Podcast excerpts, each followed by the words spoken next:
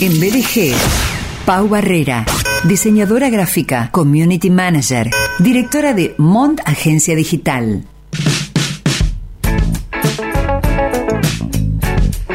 Nos saludamos al comienzo del programa hoy, Pau. Así es, así es. Ya conocen mi voz desde el inicio Sí, del programa. sí, que surgió la conversación de, del clima, de la ropa. De tu fotomontaje. Exactamente, de mi fotomontaje. Eh, de en realidad del fotomontaje que hizo Damián a raíz de este deseo mío de, de hacer el programa, por ejemplo, desde una playa. Obviamente con el equi- equipamiento necesario, no así nomás nada matar. Me encantaría. me Y si no te la regalo con el viento y la arena y la gente alrededor. Mirá, eh, esto ya lo he comentado, lo hemos dicho a veces incluso con, con Tati Rossi, que cuando en otra etapa de 89.5, cuando era Radio Fisherton y yo hacía tantos móviles, tantos móviles, cubriendo tantas cosas con eh, mi querido compañero Chano Rossi, eh, hemos hecho en fines de semana, un sábado creo que fue, eh, un simultáneo de esta manera. En estudios estaba Maricel Bargeri, Fabián Montana estaba en un barco y yo estaba en un avión, en un planeador con Martín Verdura. eh, y los tres saliendo, o sea, Maricel hablando simultáneamente con Fabián y conmigo en una eh, en un resultado de producción que tal vez no sea tan común hoy, no solamente La para verdad que no. 89.5, sino en general, digo, para algunos medios, eh, esas cosas que hacíamos en el verano, que a mí me encantaba hacer. Y, Suena divertido. Sí, muy lindo. Muy, adrenalina, Sí. conexión, pasión. Eh, cuando, para mí, eh, para mí, cuando las personas participamos de un hecho eh, que tiene repercusión, que entendemos que tiene calidad, que tiene un resultado de impacto, eh, varias cosas se desdibujan. No es que nos olvidamos, sino que quedan eh, para otro momento. Sí, sí, ¿Viste? sí, concuerdo. ¿Viste? Sí, sí. No sé, tocas en una banda de rock, tocas en Foo Fighters y no es tan importante como me mira eh, Dave Grohl o, eh, no sé, algún cachet de algún concierto, por lo menos en la primera etapa de la banda, no digo ahora. Eh, me parece que, que así funcionan un poco algunas cosas, ¿no? Algunas. Nos algunas. conecta la pasión. Eh, nos conecta el Community Management en la columna de Pau Barrera. Eh, hablaste durante un par de semanas, Pau, acerca de Instagram para empresas, primera y segunda partes, cómo empezar desde cero, organización y estrategias. Estos contenidos están disponibles en podcast BDG, en Spotify y otras plataformas. Y la idea es, en esta conversación, que tal vez sea la primera, no sabemos, eh, repasar eh, algunos ítems, algunos tips, algunas facetas, aspectos, flancos, lados, eh, acerca del community management para empresas y personas. ¿Por qué? Porque hoy nada es sin redes. Y más que aún eh, después de la pandemia, como siempre, a ver, la mayoría se dio cuenta, y que siempre estamos diciendo en estas columnas, es cierto que estaban apareciendo empresas, eh, emprendimientos y demás en las redes sociales porque te facilita el tema de vender, no tenés que tener a veces un local eh, eh, físico para poder empezar a vender tu producto, si tenés un emprendimiento o un servicio. Eh, eh, ya estaban empezando a aparecer en las redes estas cosas y cuando apareció la pandemia, al no tener ninguna otra posibilidad de poder vender, de estar presente, de poder trabajar, o sea, mucha gente que trabajaba en oficinas pasaron a trabajar home office, que hasta el día de hoy eh, sigue estando esa modalidad, porque hay gente que se adaptó, está cómoda y sigue estando el mismo rendimiento, entonces si se puede hacer home Ahorro, office, más ahorro. hay ahorro, si se puede hacer home office, home office se hace de esa manera. Y en el, en el caso de los negocios, los que tenían locales de ropa, de lo que sea, solo le quedó la venta online. Y si no tenías eh, unas redes sociales, tuviste que crearlas en pandemia. Porque era lo único que tenías. eh, porque de suerte que podía ir un delivery y dejarle las cosas en la puerta sin tener contacto con la persona que lo pidió. Así que se volvió algo eh, indispensable en, eso, en ese año, que estuvieron muchas restricciones, que hasta que se volvieron a abrir los locales y demás, y que ahora eh, terminó perdurando. Que no es algo que estuvo en la pandemia y después desapareció, sino que ahora que con eso se reforzó y que ahora uno no piensa en un local que no tenga unas redes sociales o algo que lo pueda ubicar por internet. Mira, a mí me, estoy de acuerdo con lo que decís, ni hablar, eh, lo veo como lo ves. Eh, también creo que eh, la posibilidad o las posibilidades de aprovechamiento de las redes sociales, de las plataformas, del community management, también en algunos casos me genera, nos genera estrés. ¿Por qué? Porque es tantos recursos, hay tantas herramientas, tantos modos de aprovechar eh, y vemos en las redes justamente en, esto de ser usuarios de redes y consumir redes que aparecen tantas posibilidades, tanta difusión de hace esto, hace aquello, venía acá, anda allá, eh, suma seguidores de esta manera, eh, suma likes de esta manera. Y vos decís, pero pará, yo tengo mi comercio en la avenida, estoy en una etapa un poco difícil, el personal. Eh, entonces, ¿qué puede pasar? Me estreso hago algo que no me sirve, eh, llamo a la... Para, la sobrina de mi esposa tiene una amiga que... Sí, mi sobrino, el hijo de fulano, el hijo de mi primo está con unas redes, sí, la típica. ¿Viste? O, no, no, para, que yo, yo te hago el, yo te hago el isólogo en Canva. Decís, no, no funciona así. No funciona así. No, a ver, eh, Canva tiene muchas herramientas, pero no para hacer un logo. Si querés hacer un logo que quede profesional, un logo haciéndolo bien, y en Canva no. Pau, en el medio de ese contexto que yo describo, eh, ¿qué hacer? ¿Qué hacemos? ¿Qué hace una empresa? Primero, calmarse. Porque yo entiendo el, estrés que generan las redes, eh, de que estás... o sea, que no es solo las redes... No me pasaste la foto de Damián. no me lo recuerdes. Paula, lo de Gaby. Ay, Dios. Eh, eh, falta la S, Paula. o dos mayúsculas juntas. Ay, Dios. Eso fue ayer. Dios mío. No, primero calmarse, porque yo entiendo que no es solamente las redes sociales, son un conjunto de cosas que hay que resolver y que sumándose te producen estrés. Bueno, no, me tengo que hacer cargo de las redes, pero bueno, vos tenés un negocio y tenés que mantener a los empleados y tienen que entrar los nuevos pedidos y viene gente con consultas nuevas y por ahí tenés a uno que tiene una pregunta que no sabes cómo responder. Bueno, son muchas cosas. Entonces, lo mejor que puedes hacer es empezar a derivar, eh, si vos no te puedes hacer cargo, empezar a derivar tareas. Si tenés muchas tareas, si vos querés manejar tus redes sociales, las podés manejar, es posible.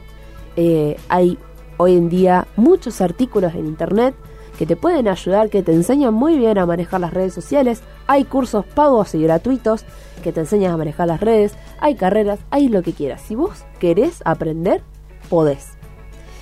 Eh, entonces, tenés que entender que las redes sociales llevan tiempo. Le tenés que dedicar tiempo. No es a lo que se hace, sino más que sacás la foto y si sale borrosa, bueno. No.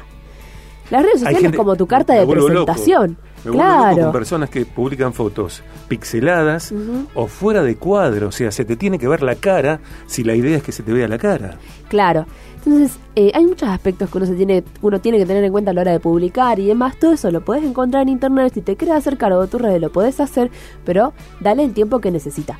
Si vos tenés que delegar trabajo dentro de, de, tu rubro, de tu negocio, de lo que sea, hacelo para poder dedicarle este tiempo. Y si vos no querés delegar ese trabajo, pero al mismo tiempo necesitas darle tiempo a las redes, busca a alguien que se haga cargo de las redes, que sepa para que las puedan caminar y potenciarlas, porque la idea es que la gente eh, nos conozca también a través de las redes sociales y que sea un medio más para poder llegar a generar eh, clientes potenciales o clientes nuevos, mejor dicho, que genere, eh, generar confianza con ellos, que ellos se sientan cómodos con nosotros y que se conviertan en clientes frecuentes justamente, para que nos conozcan. Instagram cuando empezó era una red social personal. Uno publicaba fotos suyas. Eh, primero no había historias, después empezaron a haber historias. Que bueno, como salían otras, eh, em, no me salen las palabras, otras aplicaciones también sociales. Por ejemplo, Snapchat era la que tenía las historias. Entonces agarró Instagram, pum, se actualizó con historias. Después Facebook. Bueno. Se fue actualizando hasta que se iba adaptando a las diferentes épocas de sociales, mejor dicho. Entonces, primero empezó siendo la plataforma personal, pero después empezaron a incorporar eh, servicios y demás, eh, más que nada más apuntados a empresas, a emprendimientos, y empezaron a agregar herramientas para que vos puedas aprovecharlas para generar interacciones, para que la gente te conozca, para aumentar el alcance de tus publicaciones dentro de esa red social. hoy día Instagram no tiene el mismo objetivo que tuvo cuando se creó. Cuando se creó era para uso personal y ahora está siendo también para uso profesional. Entonces, se convirtió, o sea, eh, cambió un poco la perspectiva que tuvo y eso hace que genere nuevas herramientas constantemente que nosotros podemos aprovechar para eh, nuestro negocio. Negocio, empresa, marca, etcétera. Sí, me, me, parece que sucede algo similar con TikTok, que en principio es una, una red eh, una plataforma que tiene que ver con el humor, videos breves, eh, divertidos, etcétera. Eh, hoy ya hay empresas que apelan a TikTok en esa con esos códigos, sin embargo, esos códigos tomados, aprovechados para potenciar la comunicación de la empresa. Sí, sí, justamente. También TikTok empezó con un enfoque y después, como surgió esto de la necesidad de, usar otras plataformas para de modo profesional, se incorporó también al lado empresarial que te da estadísticas y demás. Así que sí, sí, totalmente. Eh, justamente, eh, a ver, con la presión de TikTok, que también tuvo más importancia, al menos yo lo vi mucho más presente en la pandemia, salieron los reels de Instagram que antes no había salieron los Reels para hacerle competencia a TikTok porque se le estaban yendo los usuarios de Instagram a TikTok. Por eso salieron los Reels. Para que la gente se quede en Instagram. Yo pienso, bueno, ya está todo, ¿no? ¿Qué, qué, qué nuevo aparecerá que nos llame la atención o que convoque personas? Realmente no lo sé, me parece dicho así como lo pienso, que ya está todo. Sin embargo, mañana o esta noche puede aparecer algo que arrase o barra con lo que hasta ahora conocemos y digamos, mirá lo que crearon, mirá lo que diseñaron como para...